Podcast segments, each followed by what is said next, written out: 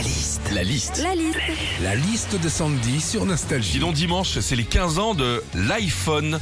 Quelles sont les choses qui ont changé votre vie depuis l'arrivée des smartphones, Sandy? Déjà, quand on a un smartphone, hein, ça permet d'avoir sur soi plusieurs choses en une. Avant, on avait un agenda, un appareil photo, un bouquin. Aujourd'hui, l'iPhone, il fait tout ça. Manque plus qu'il fasse fond de teint et chewing-gum. Moi, je base mon sac à main. hein.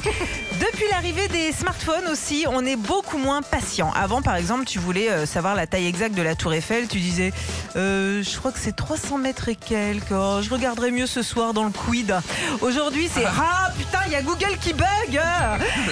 Qui a changé notre vie aussi avec les smartphones, c'est l'arrivée de l'application météo. Avant, il fallait regarder la télé le soir. Alain Gillot Pétré nous disait qu'il allait pleuvoir et le lendemain, tu constatais qu'il s'était trompé. Aujourd'hui, avec l'application, ils te disent qu'il va pleuvoir dans une heure. Bon, c'est plus rapide, mais ils se plantent toujours autant. Enfin, ce qui a changé notre vie depuis l'arrivée des smartphones, c'est qu'on est beaucoup plus exposé aux microbes. Bah oui, on tripote nos téléphones à longueur de journée avec des mains plus ou moins propres. Et il y a même une étude qui a révélé que l'écran de notre smartphone était trois fois plus sale qu'une cuvette de WC. Et nous, bah, cette cuvette de toilette, on la tripote toute la journée. Pire, on s'y colle même la joue. Retrouvez Philippe et Sandy, 6h-9h sur Nostalgie.